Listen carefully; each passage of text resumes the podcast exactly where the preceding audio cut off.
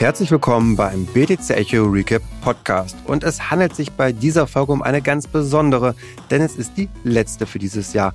Natürlich sind wir redaktionell auch zwischen den Weihnachtsfeiertagen für euch da, allerdings wird es eben keinen Podcast geben. Und für euch heute im Studio sind Giacomo Mayhofer und meine Wenigkeit Sven Wagenknecht. Achtung, dieser Podcast stellt keine Anlageberatung dar. Alle Aussagen dienen lediglich der Information und spiegeln die persönlichen Meinungen unserer Redakteurinnen und Redakteure wider. Wichtig zu erwähnen ist auch noch, dass Redaktionsschluss für diesen Podcast Donnerstag, der 22. Dezember um 15 Uhr ist. Und als Themen, da erwarten euch heute folgende. Und zwar starten wir mit einem Update zu Twitter und ihrem, ja, noch CEO Elon Musk. Dann wird es einen kurzen Lagebericht zum Mining-Sektor geben, denn da brennt es ja auch ordentlich. Und da es sich eben um die letzte Podcast-Folge für ja, 2022 handelt, haben wir uns eine kleine Art Special ausgedacht und zwar fünf Thesen für den, ja, für das Kryptojahr 2023, die wir euch dann präsentieren werden. Und wenn ihr bis dahin durchgehalten habt bis zum Schluss, dann zu guter Letzt erwarten euch auch noch Bitcoin-Kursprognosen von euch. Also bleibt auf jeden Fall dran. Ja, aber los geht's nun, würde ich sagen, mit dem Update zu den ja Twitter-Kapriolen rund um Elon Musk. Und da würde ich sagen, Giacomo, hol uns doch bitte ab, was ist da passiert. Ja, eine ganze Menge. Elon Musk hat ja Twitter gekauft. Das hat wahrscheinlich jeder Mensch auf der Welt mitbekommen. Und nach 60 Tagen im Amt hat er jetzt schon seinen Rücktritt verkündet, sobald er jemanden findet, ich zitiere, der dumm genug ist, den Job zu übernehmen. Er hat die Schnauze voll. Ähm, vorher hat es da schon ganz schön gekracht bei Twitter. Also Elon Musk wollte 3700 Stellen streichen, äh, hat erstmal die ganze Führungsriege entlassen. Ähm, dann wurde eine Massenklage dagegen erhoben, was er davor hat von den Mitarbeitern. Ähm, der führende Jurist musste aus dem Gebäude eskortiert werden, dem Hauptgebäude, ich glaube in London. Und äh, Elon Musk hat dann per E-Mail ein Ultimatum an alle Mitarbeiter geschickt ähm, sie haben die Entscheidung, Ja oder Nein zu antworten. Also Ja bedeutet, Sie arbeiten mit vollem Einsatz für Twitter 2.0, äh, machen viele Überstunden, zeigen außergewöhnliche Leistung. Und das hört natürlich jeder Mitarbeiter gerne, kriegen aber das gleiche Gehalt. Und Nein heißt Ja. Und der Rest ist dann Ruhm und Ehre und Idealismus, dass man an der Zukunft des Web wenn man, ja, wenn man mit der Vision von Elon Musk übereinstimmt, der hat ja auch schon einige Sachen einführen und ändern wollen. Auf jeden Fall ist er mit dem Move ganz schön auf die Schnauze gefallen, denn angeblich laut BBC äh, hat der Großteil Nein gesagt zu diesem Ultimatum und ähm, ich kann das jetzt nicht überprüfen, aber es sagt die BBC von den 7500 Leuten sind 5000 gegangen und er steht jetzt sozusagen vor einem riesigen Loch und dann kam aus dem Nichts so ein bisschen äh, die nächste Kapriole, dass er dann halt äh, online auf Twitter eine äh, Abstimmung äh, veranstaltet hat, wo man sagte, soll ich noch im Amt bleiben oder nicht? Und ich habe mich im ersten Moment gefragt, meint er das jetzt ernst? Lässt er jetzt wirklich die Leute über seinen Job abstimmen?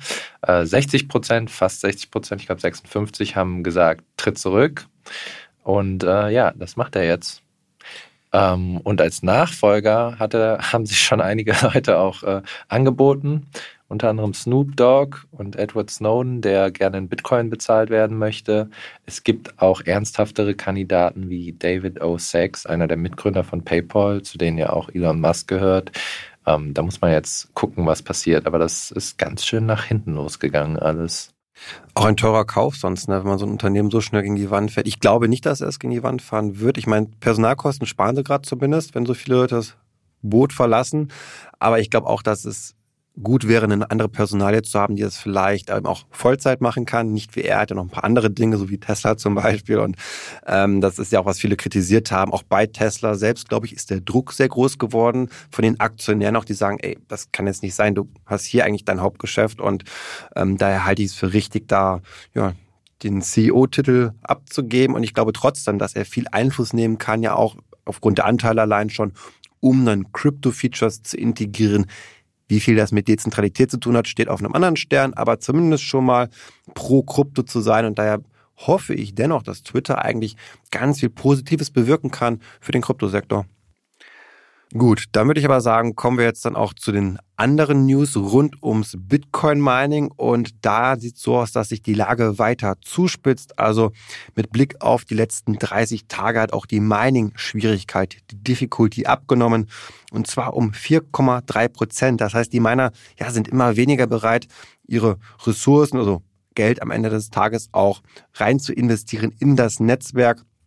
Das ist auf jeden Fall schon mal ein Zeichen, dass der Kostendruck auch zu groß geworden ist. Also hm, schwierige Situation und das sieht man auch an den Insolvenzmeldungen, beziehungsweise Core Scientific hat nun offiziell auch Insolvenz angemeldet und andere, die stehen schon ziemlich stark unter Wasser. Da weiß man auch nicht, ob die nicht jetzt auch ziemlich bald in den nächsten Tagen insolvent gehen, also ob es jetzt eine Argo Blockchain ist oder Iris Energy, ähm, die versuchen immer hier und da noch Gelder zu bekommen. Das ist ein sehr spannendes Geschäft gerade, aber wer davon überleben wird, ja, sehr schwer zu sagen.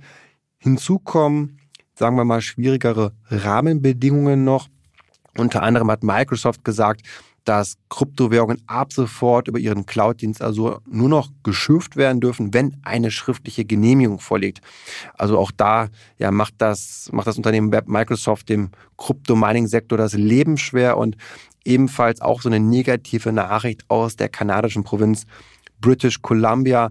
Dort hat man den Bitcoin-Miner den Strom abgedreht, da man den eben für andere Zwecke nutzen möchte. Also auch hier wieder ein Schlag gegen den Sektor. Und das ist ja gerade wirklich nur noch eine Frage des Überlebens, glaube ich. Man sieht es an den Schlagzeilen. Ich denke, die nächsten Tage werden nicht anders werden. Und vor diesem Hintergrund jetzt der Mining-Gesellschaften würde ich auch ganz gern schon zu unserem nächsten Blog einleiten. Und da hatte ich ja gesagt, es geht um fünf Thesen für das Kryptojahr 2023. Und meine erste These schließt sich nämlich genau an diese News an. Und zwar glaube ich, dass wir ein Comeback der Miner sehen werden. Ja, es sieht ganz schrecklich gerade aus und ich glaube, diese auch Konsolidierungsphase, die wird noch einige Monate andauern.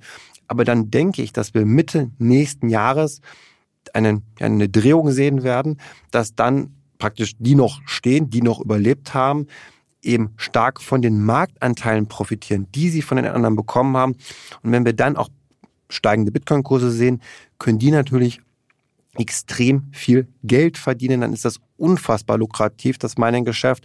Wir hatten schon mal öfter den Vergleich gebracht mit Hebelzertifikaten. Also wenn es beim Bitcoin ein Prozent nach oben geht, dann macht so eine Mining-Gesellschaft gerne drei, vier, fünf oder mehr Prozent. Also das kann nach oben wie nach unten sehr stark ausschlagen. Und daher glaube ich, dass weil ich an Bitcoin natürlich auch glaube, ist natürlich der Hintergrund, dass wir nächstes Jahr ein großes Comeback sehen werden, dieses komplett ja erschlagenen Sektors. Und damit würde ich jetzt auch überleiten zu dir, Giacomo, zu deiner ja, ersten These für 2023. Genau, die haben wir ja zusammen ausgearbeitet in der Redaktion. Das sind ähm, drei Newcomer-Themen. Die sind eigentlich alle gar nicht so neu, aber ähm, sie werden relevanter. Also einmal ist das digitale Identitäten, Nachhaltigkeit und Decentralized Social Media. Das sind alles sozusagen Dinge, die schon seit längerer Zeit in Arbeit sind. Also digitale Identitäten, glaube ich, seit 2017 gibt es die ersten Projekte.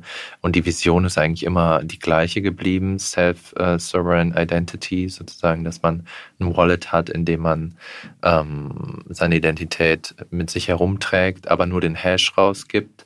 Und wir haben halt jetzt ein neues Umfeld, in dem halt Tech-Konzerne wie Meta, ähm, aber auch natürlich Staaten und Web3-Protokolle darum kämpfen, okay, wie, wie wird das in Zukunft aussehen? Also wie werden wir uns ausweisen, gerade auch im Internet, aber auch vor Ort und welche Spuren werden wir hinterlassen?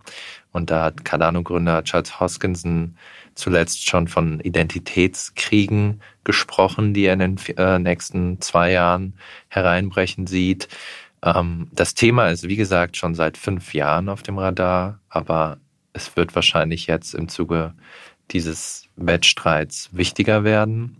Äh, das zweite Thema, Nachhaltigkeit, ist eigentlich auch schon eine Diskussion, die seit Ewigkeiten geführt äh, wurde. Aber da die Kryptobranche jetzt so groß ist, wie sie ist und die Regulierung ihr jetzt auch auf die Finger schaut ähm, und wir natürlich auch mit dem Klimawandel einfach ähm, konfrontiert sind, immer stärker, ist das wahrscheinlich etwas, was man nicht mehr länger ignorieren kann. Ähm, das hat man auch an der Berichterstattung zum äh, Merge gesehen, wo Ethereum seinen Energieverbrauch ja um 99 Prozent gesenkt hat, wie positiv das fast überall aufgenommen wurde.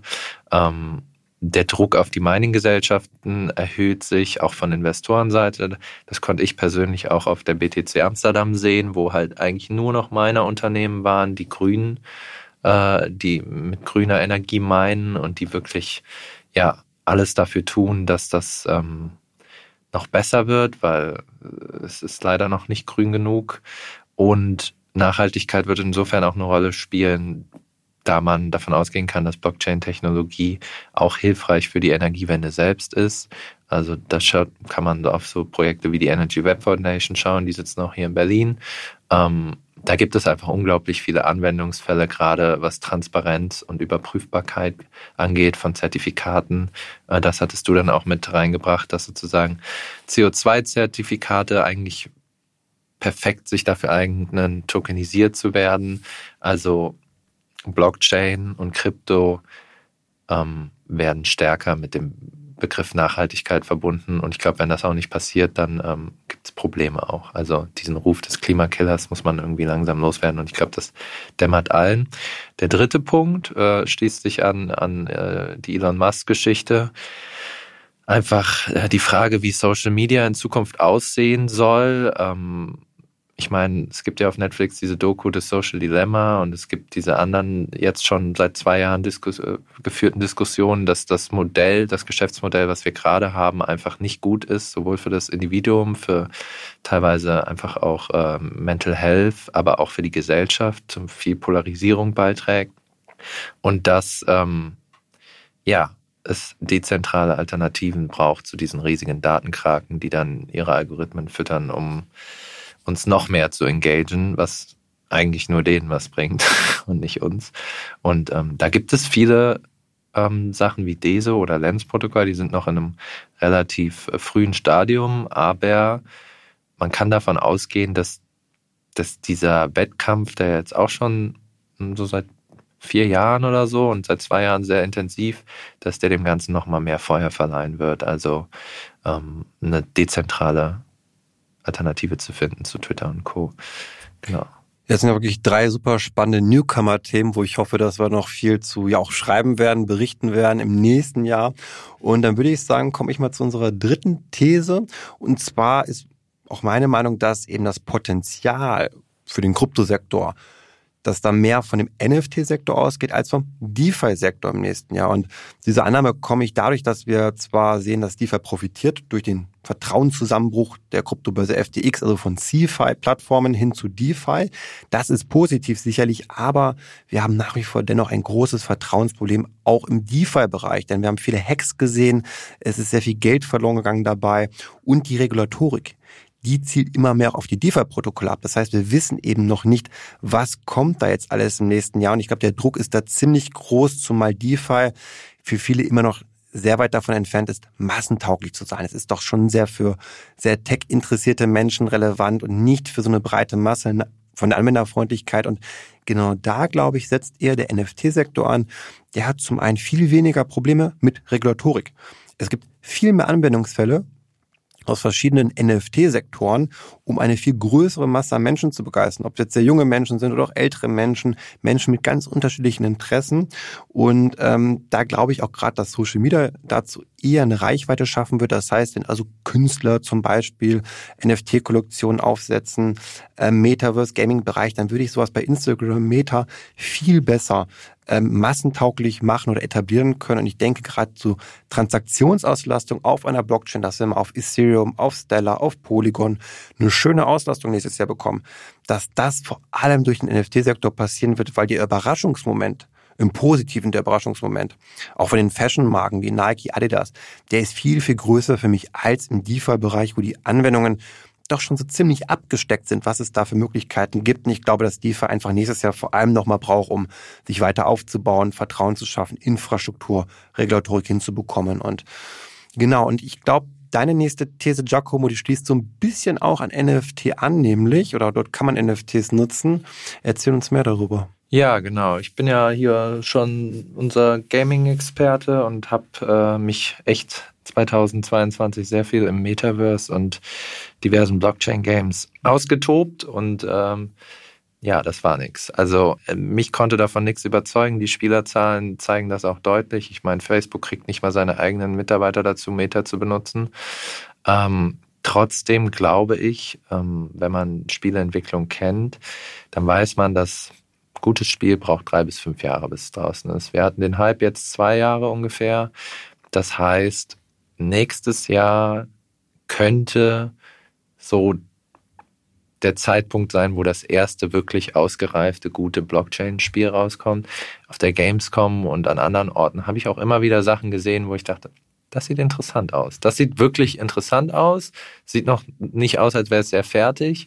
Ähm, aber das könnte funktionieren. Ich meine, dieses eine Spiel, was hier ein Kollege auch gespielt hat, so eine Art Call of Duty mit ähm, Pay-to-Earn-Mechaniken, da muss man einfach mal gucken. Ähm, außerdem was ich tatsächlich interessant finde, ist, dass äh, Yuga Labs, die Board Ape-Macher, ihr Metaverse, was jetzt noch gerade, glaube ich, in der Closed Beta ist oder so, Other Side launchen. Das sieht auch sehr verrückt aus und äh, denen traue ich das noch am meisten zu, auch wenn ich die Brand nicht mag. Ist es immer noch die bekannteste. Die haben die meisten Stars hinter sich und die haben halt gerade äh, den COO von Activision Blizzard an Bord geholt. Ähm, das sind die Macher unter anderem von World of Warcraft, einem der größten Hits aller Zeiten.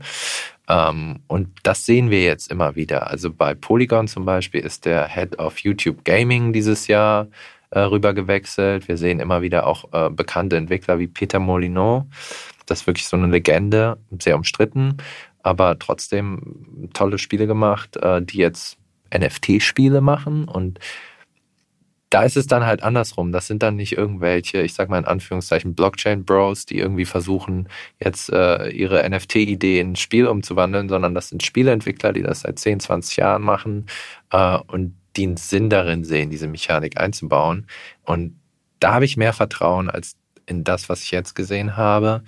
Ähm, Teilweise sind es auch zum Beispiel Ex-Entwickler von Rockstar Games, den Machern von GTA, das ja wirklich ein sehr, sehr gutes, bekanntes Spiel ist, die jetzt explizit ein Spiel mit NFTs machen. Und da muss man jetzt mal gucken, wie lange die alle noch brauchen.